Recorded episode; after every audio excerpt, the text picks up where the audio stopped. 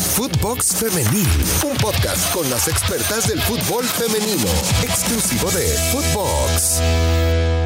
¿Cómo están? Qué gusto volver a darles la bienvenida a un episodio de Footbox Femenil. Ya lo saben ustedes, una entrega que tenemos lunes a viernes para que ustedes no se pierdan ningún detalle de lo que sucede en este, el fútbol de las mujeres, que es la verdad el que más nos interesa. Y también yo, eh, a diferencia de muchos políticos, por ejemplo, lo que les prometo se los cumple. Yo les dije que íbamos a tener invitadas de lujo, invitados de lujo semana a semana, que íbamos a estar hablando de todo lo que acontece en torno a la Liga MX femenil, a la selección mexicana, el fútbol internacional y se los estamos cumpliendo. Pero ¿qué les digo que se los prometo yo? La verdad, esto es una extraordinaria labor de nuestra producción, de todas las personas que ustedes no ven, pero que están trabajando arduamente para llevarles el mejor podcast, porque ya lo saben, estamos en los primeros lugares de Spotify, así que nuevamente gracias por acompañarnos. Mi nombre es Marion Reimers y como les decía, tenemos invitada de lujo. También agradecer, por supuesto, la gestión del departamento de prensa del Club Querétaro, porque tenemos el día de hoy, sí,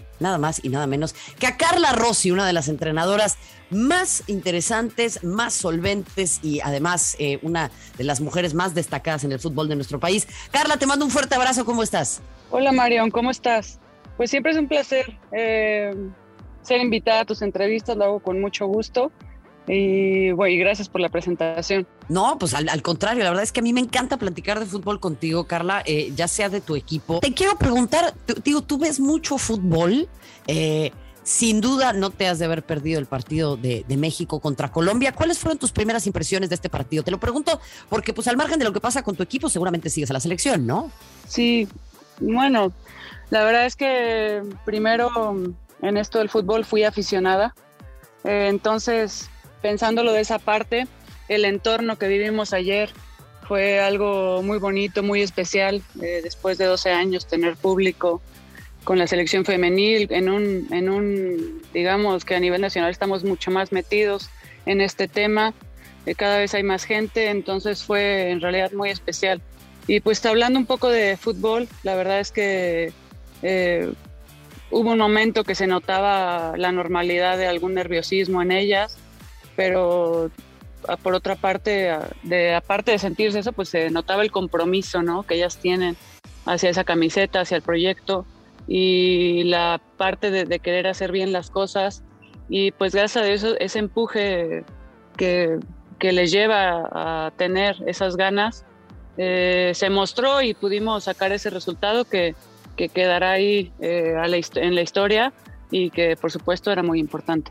No, sin, ninguna duda, Carla. Y ahí, bueno, también viene próximamente un partido contra Argentina que se va a jugar en el Estadio Jalisco. O sea, poco a poco empieza a levantar el asunto. Y yo ayer en una editorial mencionaba que pues el tema será primero mostrar ese apoyo, ¿no? Empezar a llenar los estadios, estar empujando a las futbolistas y que también después de eso, pues es que verdaderamente vamos a poder eh, eh, exigir de otra manera, ¿no? Sobre todo porque pues vinieron los resultados contra Estados Unidos que no fueron favorables, perdió México contra Japón, pero tuvo unas giras muy importantes.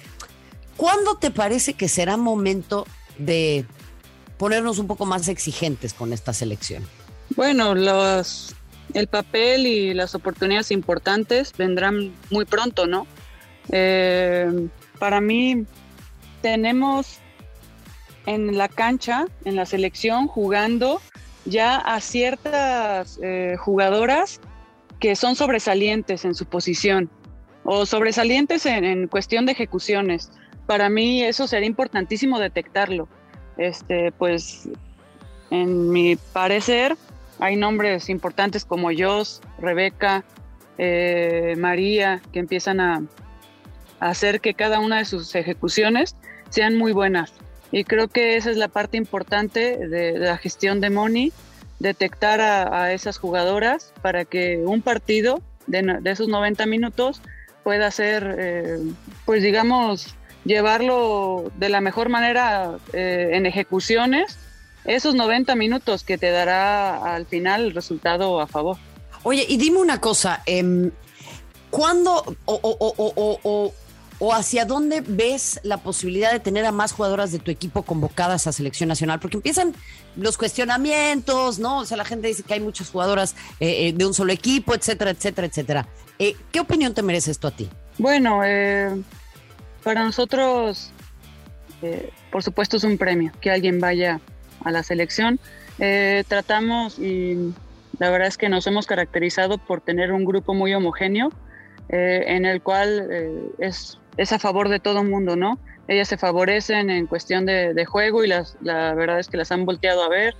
sé que Miranda tendrá sus minutos en selección próximamente. Eh, yo la espero ver ahí y que haga un buen, un buen papel, igual que, igual que alguna otra, ¿no?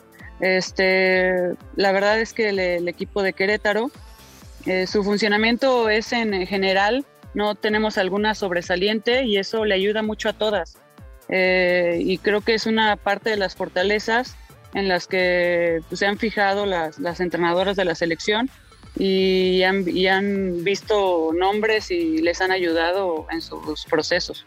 Y ahora también con las extranjeras, ¿no, Carla? O sea, será importante tener eso en mente y que siempre sea, pues también un reconocimiento al equipo que se les convoque en caso de que tengas eh, extranjeras en tu equipo a su selección. Sí, claro, y tenemos una gran oportunidad también acá con Vane de que pueda ser nombrada su selección. Por supuesto, ella ya estuvo ahí, y esperemos que pueda seguir retomando su nivel para poder estar ahí. Oye, te hago la última de selección, te lo prometo, ya nos metemos en otros temas.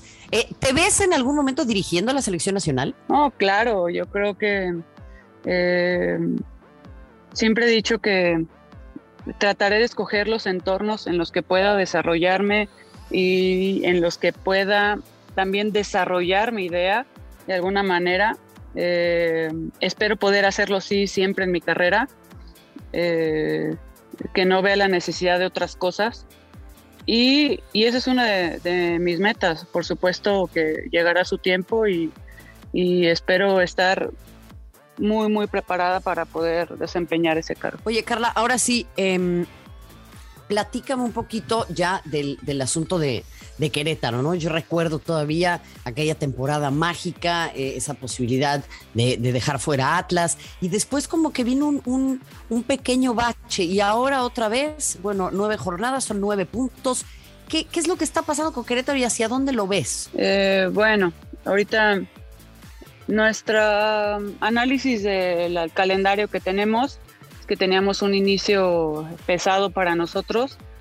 Ahora estamos como a medias del torneo y, tenemos que, tomar estas oportunidades que nos quedan enfrente para poder hacer una seguidilla de triunfos y poder meternos eh, de lleno por la pelea a la liguilla. Eh, la, hay una ola eh, de emociones que nos llevó en ese primer torneo el, digo ahora que lo analizo un poquito, la parte emocional eh, fue muy, muy importante.